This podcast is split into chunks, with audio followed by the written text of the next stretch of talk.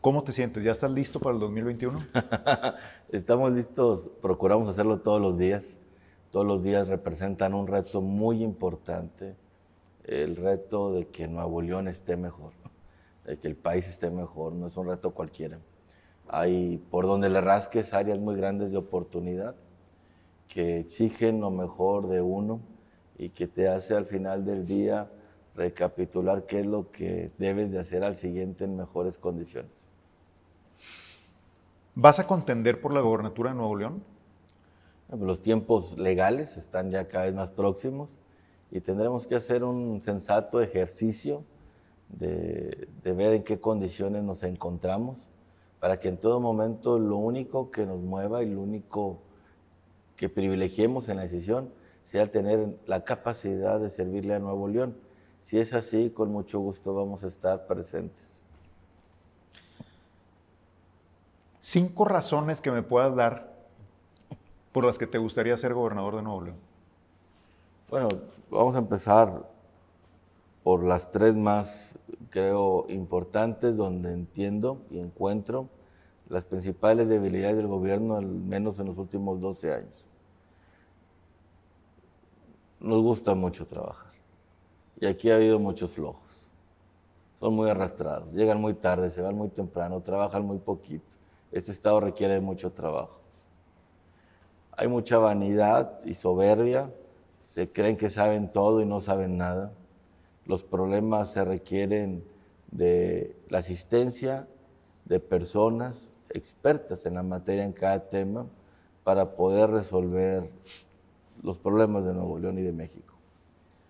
Y la otra, y para nada menos importante, son bien rateros, son bien corruptos, se roban el dinero de la gente. El dinero no es mucho, es poco, pero es suficiente para resolver muchos problemas y no es viable que tengamos baños en las escuelas públicas, en las condiciones que hoy se encuentran, con el presupuesto que tiene este Estado. Que tengamos avenidas y calles en esas condiciones, que tengamos la infraestructura pública plenamente deteriorada.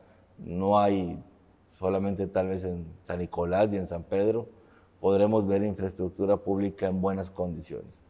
De ahí el resto de los municipios tienen su infraestructura muy deteriorada. Entonces, esas tres cosas, este, que, las desglosamos pueden ser 50 o más, son claves. ¿Por qué tú y no alguien más? ¿Qué, te distingue de los demás? Mira, a mí nunca me gusta platicar de mí, eso es un acto de, pero ¿cuáles son tus...? De atrás de... Yo creo que la gente cada día sabe reconocer más trayectorias y resultados. Cuando fui alcalde de San Nicolás de los Garza, en todo momento fuimos el alcalde mejor evaluado por todas las casas encuestadoras, los medios de opinión. Y pues lo más importante es lo que dice la gente. Yo creo que la gente de San Nicolás se le puede preguntar por la labor que hicimos. Y la diferencia hoy es clara. La diferencia es determinante. Quien visite San Nicolás y posteriormente cruce por cualquiera de los puntos de cruce a los municipios que nos rodean, se va a dar cuenta que la señalización, la limpieza, el pavimento, la semaforización, la seguridad, los parques y todo es distinto.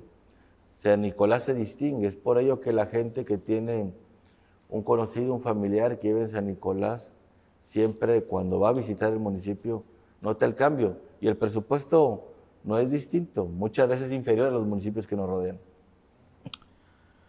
Víctor, dicen que siempre fuiste sombra de alguien, de en su momento Mauricio Fernández, Fernando Larrazábal, eh, Seferino Salgado en San Nicolás.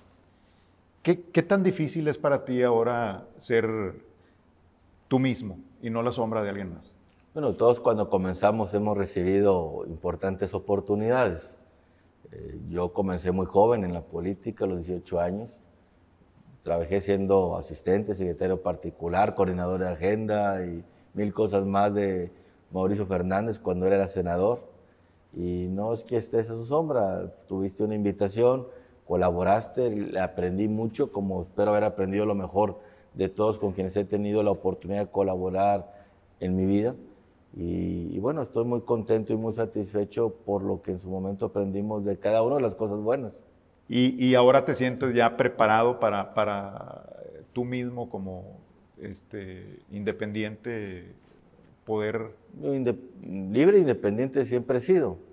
Eh, eso tal vez ha sido una característica que a, muchos ha gustado y a algunos no les ha gustado del todo, les ha disgustado. A mí nunca nadie me ha manipulado a nada, ni, me ha mangoneado. Nunca he sido ningún títere ni lo seré de nadie, ¿verdad? Eh, yo tomo mis propias decisiones siempre y todas las decisiones que hoy en día tomo, ninguna no, están por arriba de los intereses de lo que Nuevo León merece. Si alguien me propone cualquier cosa, me sugiere, me pretende indicarme que no lo van a lograr. Algo por debajo de lo que Nuevo León merece, eso ya no es un acuerdo de voluntades, eso se denomina complicidad. Y las complicidades en esas no caminamos. Si hay algo que reconocerte, Víctor, es que vienes desde abajo, que, trabajaste para ir escalando eh, hasta donde estás ahora. Te tocó, empezaste en el PAN cuando el PAN era más elitista. Eh, ¿Has sufrido discriminación de tu propio partido en, el pasado? No, el PAN tiene una historia democrática que debe honrar. Siempre ha habido una lucha y yo he intentado estar siempre del lado de los demócratas. Eh, el PAN, si habla de democracia, y así lo presumió en su historia, es porque la practicaban. Y no podemos perder esa costumbre. El PAN debe ser en esencia el Partido Democrático de México y más en estos momentos. Hoy en día, ¿qué representa el presidente de la República? ¿Qué representa Morena? ¿Qué representa la izquierda mexicana? Totalitarismo, absolutismo, eh, concentración de poder, que una persona tome las decisiones por todos. Prácticamente estamos en la antesala de un imperio. Andrés Manuel, el presidente de México, tiene todas las características de un emperador no creen en la división de poderes, no creen en el equilibrio de poderes, no creen quienes piensan distinto, no creen en los científicos, en los técnicos que le dicen que muchas de sus medidas políticas no van acorde a lo que hoy el mundo representa y necesita. Bueno, ¿qué es lo que debe hacer el PAN? Todo lo contrario. El PAN hoy tiene la oportunidad de ser un partido enteramente democrático, abierto, que escucha a profesionistas, que escucha a los jóvenes, a los que estudian, a los que vienen graduándose, a los que se la pasaron 5, 7, 8, 10, 15 años dedicándose a algo que los apasiona para aportarle a, la sociedad eso. Entonces, el PAN debe ser eso. Entonces, yo no creo en un PAN que discrimina eso, sino que todo lo contrario, que está abierto y incluyente a ese tipo de actitudes y de vocaciones. Para gobernar necesitas tener temple. ¿Tú te sientes con ese temple?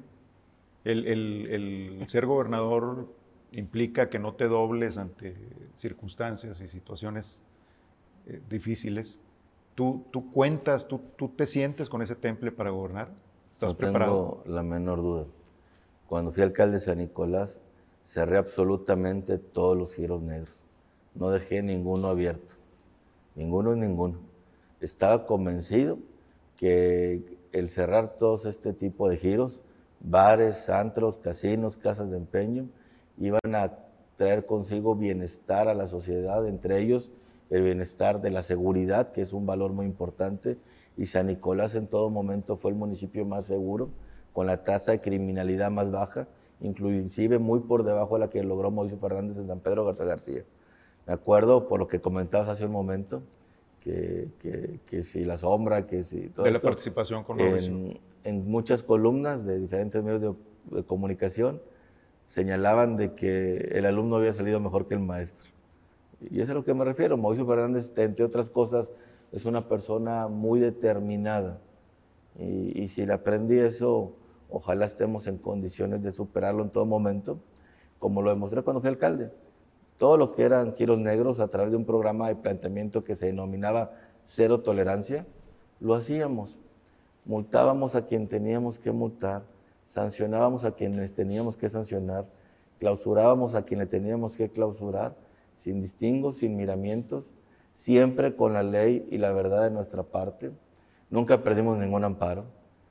Entonces eso me da una enorme satisfacción. Se ha comentado mucho en redes sociales y en medios digitales que eres un inversionista eh, importante en bienes raíces, que, posees eh, muchas propiedades, costosas propiedades que no corresponden a, o que no concuerdan con tus ingresos como servidor público. ¿Es cierto esto? ¿Eres dueño de una gran cantidad de costosas propiedades?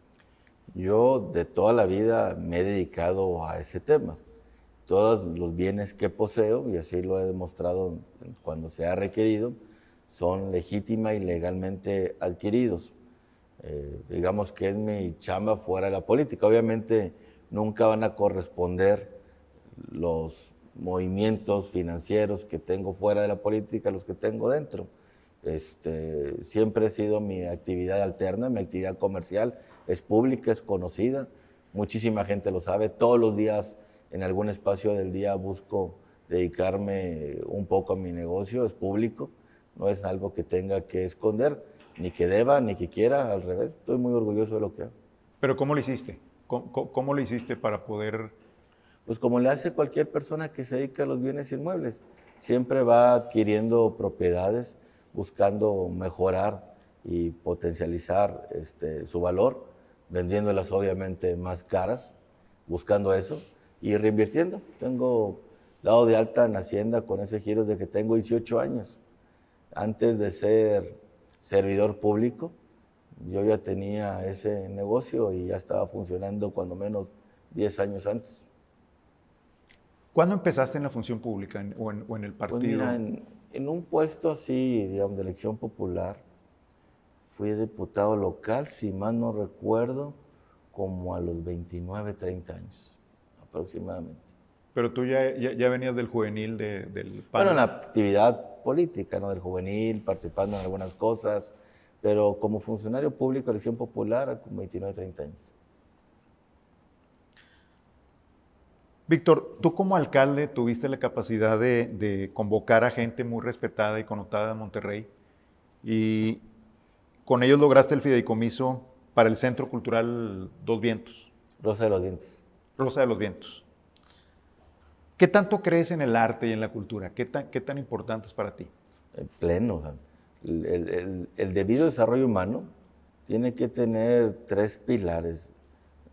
Educación, deporte y cultura. Eh, la educación, pues fundamental, ¿verdad? Y además es obligatorio.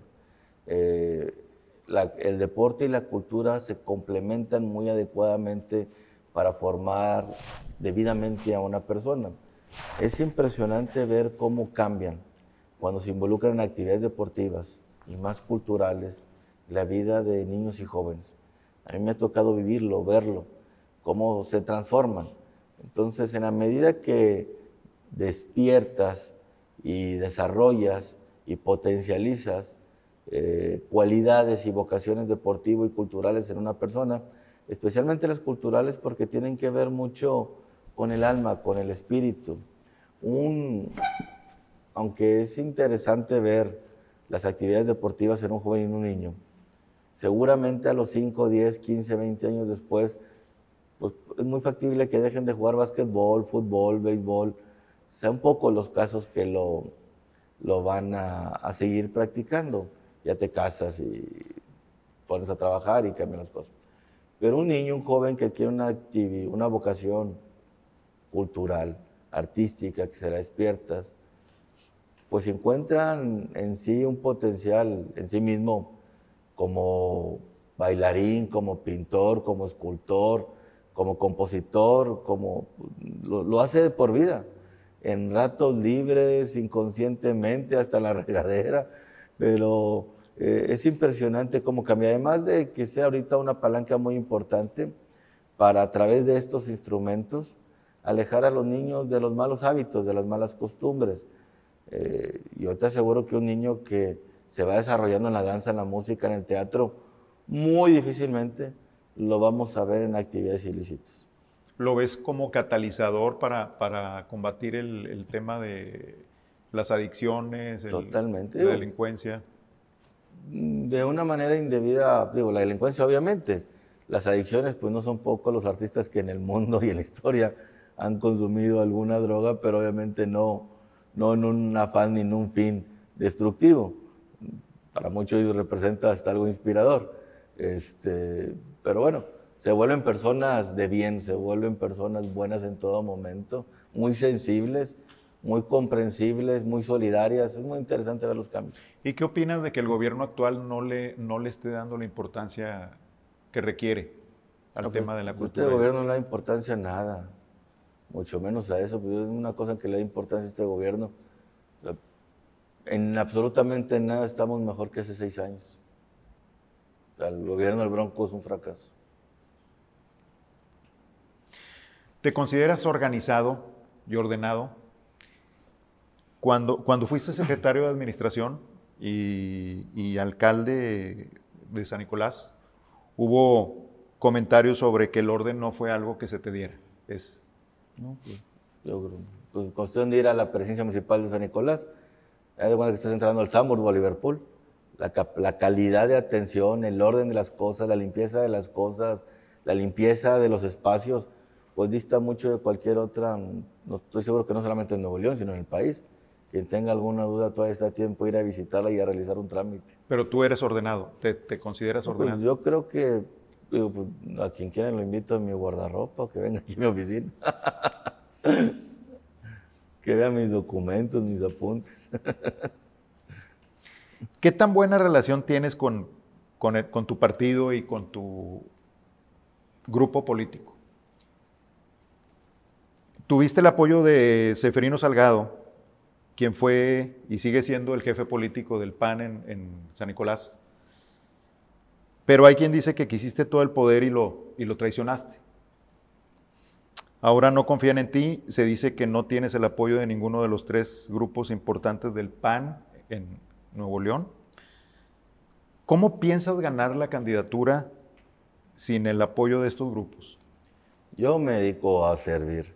Eh, nunca he estado pensando, como lo comenté, en complacer a nadie. Eh, el PAN está diseñado para ser un instrumento de acceso al poder y quienes lo logren servir desde él. Yo seguiré en mi calidad de senador, que soy actualmente, sirviendo. Si para los panistas, que entiendo que en el Estado de Nuevo León son como 15 mil, es atractivo lo que estamos desarrollando y estamos levantando llevando en alto la imagen del partido, pues es un gusto este, tener ese, pues ese nivel de complacencia con ellos. Pero lo más importante es servirle al pueblo, lo más importante es servirle a Nuevo León. Lo importante aquí es saber qué opina Nuevo León de nuestra función como alcalde y nuestra función como diputado local, federal y hoy en día como senador. Sin embargo, dentro del partido, digo, como en los otros partidos, puede, puede elegirse al candidato por designación o por elección interna, difícilmente por una elección externa. Eh, ¿cómo, ¿En qué te apoyas o en qué te vas a apoyar para poder ganar la, la nominación? No es difícil la elección externa. Hay tres métodos de elección del PAN, solamente hay tres, no hay más.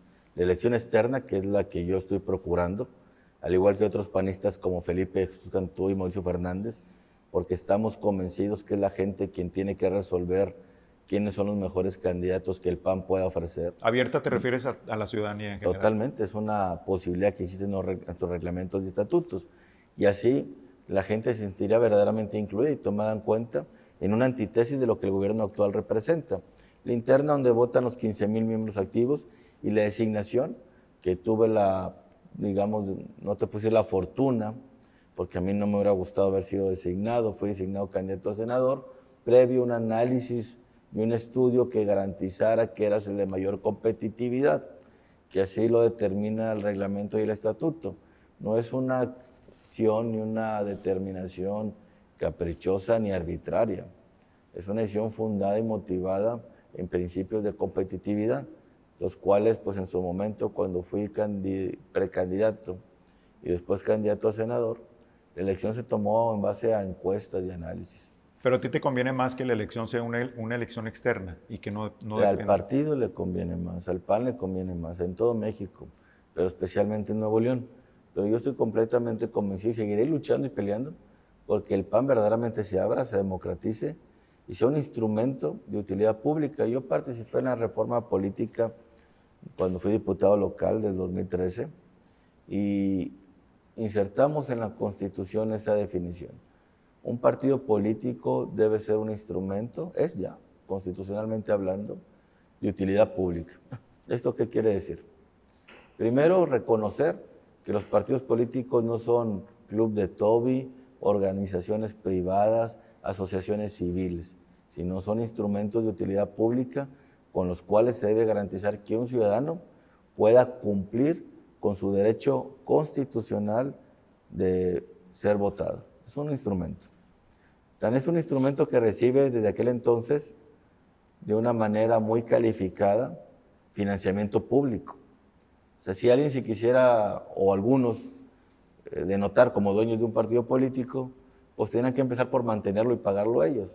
Los partidos políticos los mantienen todos los ciudadanos con sus impuestos. Entonces es un instrumento de utilidad pública. Entonces la idea es que el PAN mande mensajes de que verdaderamente adopta esta condición del principio constitucional y se democratice de tal manera que la gente que mantiene al PAN, que paga el salario del dirigente estatal, nacional, municipal, de la burocracia del partido, pues se sienta ese ciudadano que está siendo correspondido, siendo tomado en cuenta para tomar decisiones de un partido tan capitales como la designación o asignación de los candidatos que los van a representar. ¿En base a qué has construido tu imagen que, que se ve reflejada en las encuestas?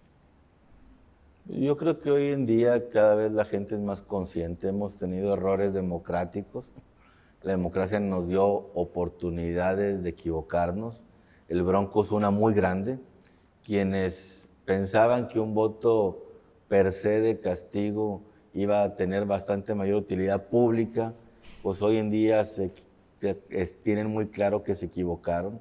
Yo todos los días, no hay día que no platique con personas que me digan, yo voté por el Bronco y me arrepiento, porque como lo comenté hace un momento, en absolutamente nada estamos mejor que, hace seis, que hace seis años, en nada en nada. Entonces,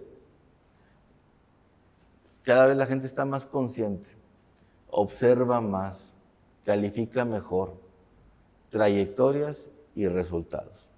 ¿Qué es lo que ha hecho y cuáles han sido sus resultados? Y a mí me da mucho gusto que cualquier persona que vaya a San Nicolás puede ver el legado que ahí dejamos, puede ver los parques que construimos, los centros deportivos, culturales, la infraestructura, los puentes peatonales que son espectaculares y todo lo que en su momento realizamos y que hoy en día eso diferencia a San Nicolás del resto del área metropolitana. Cuando cruzas la frontera, sin mencionar ningún municipio en específico, se ve la enorme diferencia cuando los recursos públicos fueron y siguen siendo bien aplicados. Digamos que en base a, eh, tu imagen se ha construido en base a los resultados que has tenido en, tu gestión como alcalde de, San Nicolás. Pues bueno, y como diputado local y federal siempre fuimos una determinante y oposición que acompañó cuando debió acompañar y se opuso cuando tuvo que oponerse, como lo hacemos hoy en el Senado. Hoy en el Senado hemos acompañado cosas muy importantes como en la generación de los programas sociales al presidente de la República y nos hemos opuesto a muchísimas cosas también y lo hacemos a diario. Creo que eso lo ha visto la gente más cuando te mantienes consistente, congruente, eres solvente, porque hay políticos que hoy en la mañana pueden estar declarando una cosa o, subir a sus redes una cosa y a las dos horas votar distinto. Eso obviamente que tal vez una vez se le pase a la gente verlo, pero cuando es consistente, que les estás echando mentiras, pues se van a dar cuenta. hoy la gente te gusta cada vez más y me da mucho gusto observando lo que estamos haciendo. Entonces, yo creo que cualquier profesionista, y la política es una profesión y no cualquier profesión, pues tiene que, pues obviamente, a través de sus resultados, pues ir generando una, pues una, una, una, una respuesta por parte de quien nos está observando. Cuando uno va con un médico, pues siempre preguntas, y más en una operación difícil, en algo complicado como es el servicio público. Si te va a operar alguien del corazón, pues no vas a ir con quien nunca ha operado. No, sé quién se digo, no en una urgencia pues te atreves. Pero si tienes tiempo de pensarlo y de madurarlo, pues oye, ¿a cuántos ha operado? Y a lo mejor te tomas la molestia de hablarle a tres, cuatro, oye, ¿cómo te sientes? Este, ¿Te sientes bien? ¿Te dejaron bien? Este, y son los resultados siempre los que tienen que hablar por uno, cualquiera lo que te dediques, ¿verdad?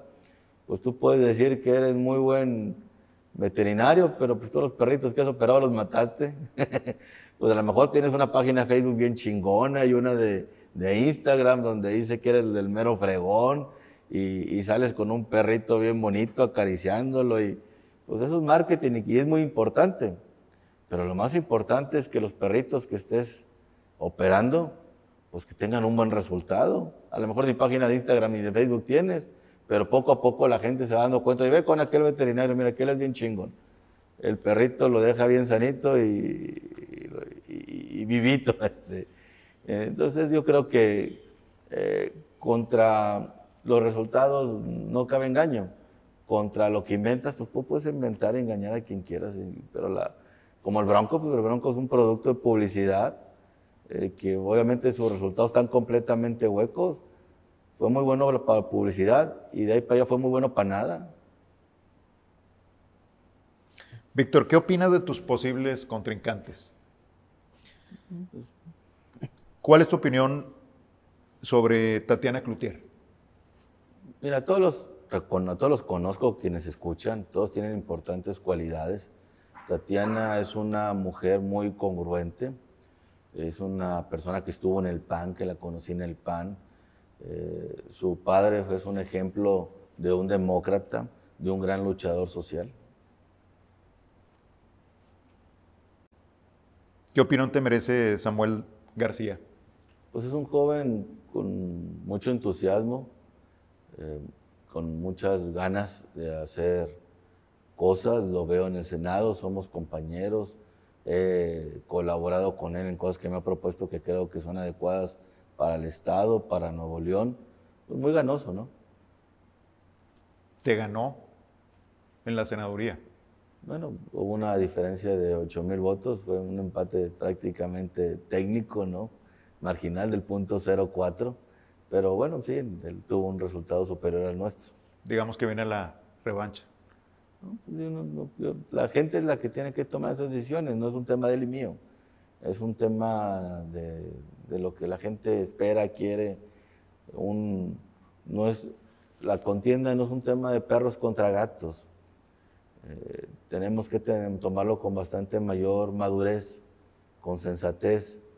lo que un político hace es una, ser una persona dispuesta a servir y que sea la gente quien evalúe, quien tome sus decisiones, no nosotros estar intentando de manipular. Ese manipuleo es parte de un régimen antidemocrático.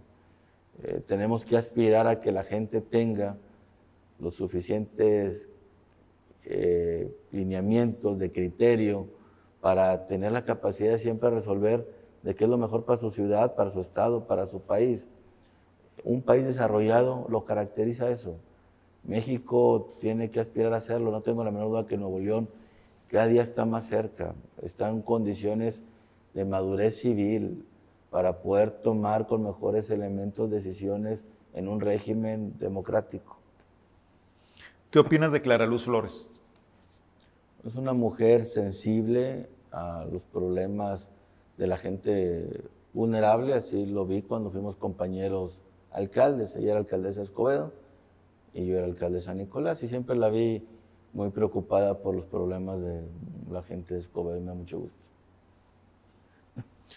¿Tu opinión sobre Ildefonso Guajardo? Pues es una persona que conoce mucho economía. Creo que es un gran promotor del desarrollo de inversiones y de empresas. ¿Qué opina de Adrián de la Garza?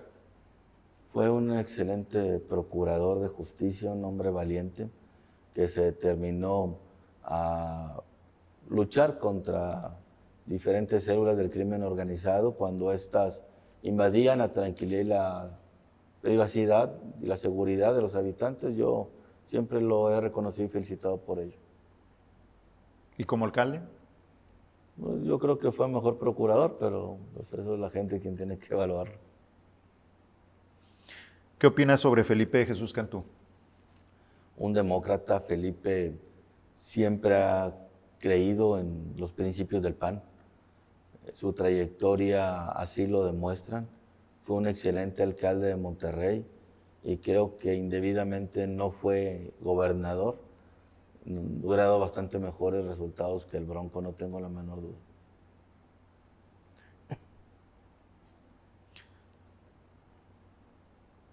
Víctor, si no fueras por la gobernatura, ¿irías por la alcaldía de Monterrey?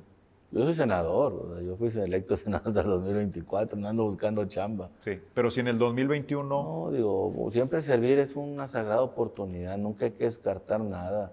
Igual si en un momento dado tuviera oportunidad de ser regidor de Miri Noriega, pues habría que evaluarlo. Este, no es un gran municipio y el servicio público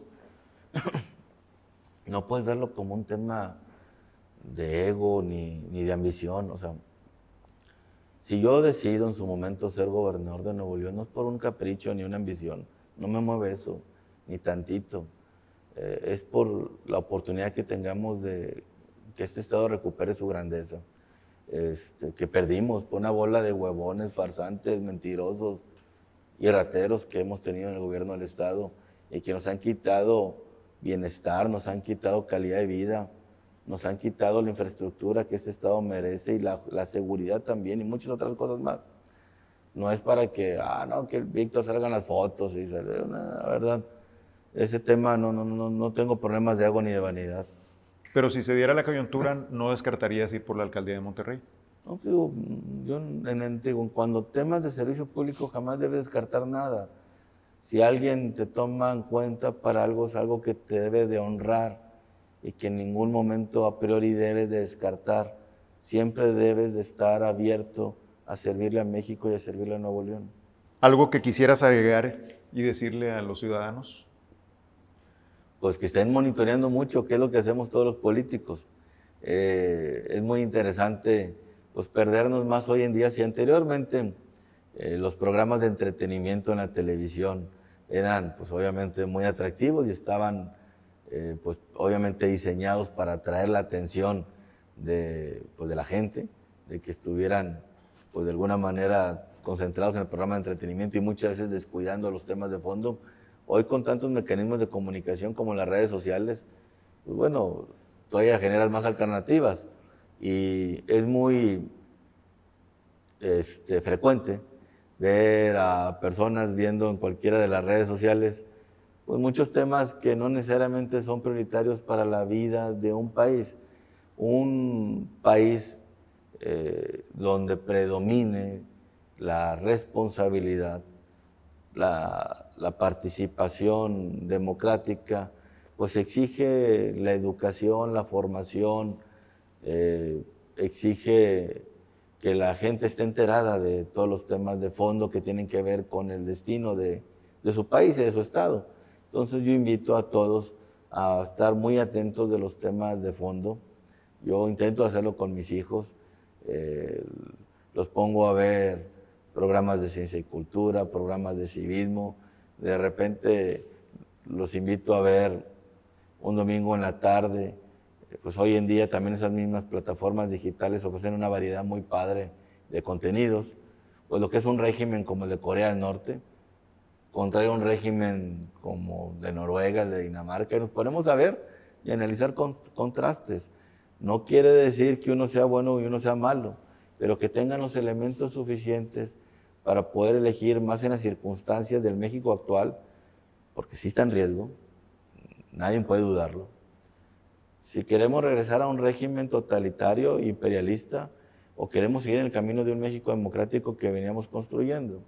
Hoy estamos en un punto de quiebre y el próximo año será un año determinante para decidir si optamos por la línea de lo que hoy en día el presidente de la República está ofreciendo como modelo de nación, que es todo menos democrático, o nos seguimos esforzando por aquel México que construimos en los últimos 40 años, porque es lo que el régimen democrático en México tiene, este país, anteriormente, ni en, ni, en el México prehispánico, ni en la colonia, ni en el México que, luchaban entre este, liberales y reformistas, ni en los 70 años primeros del PRI. Fue todo menos democrático. Nos costó mucho llegar a un régimen que garantizara derechos y oportunidades. Hoy en día eso está en riesgo.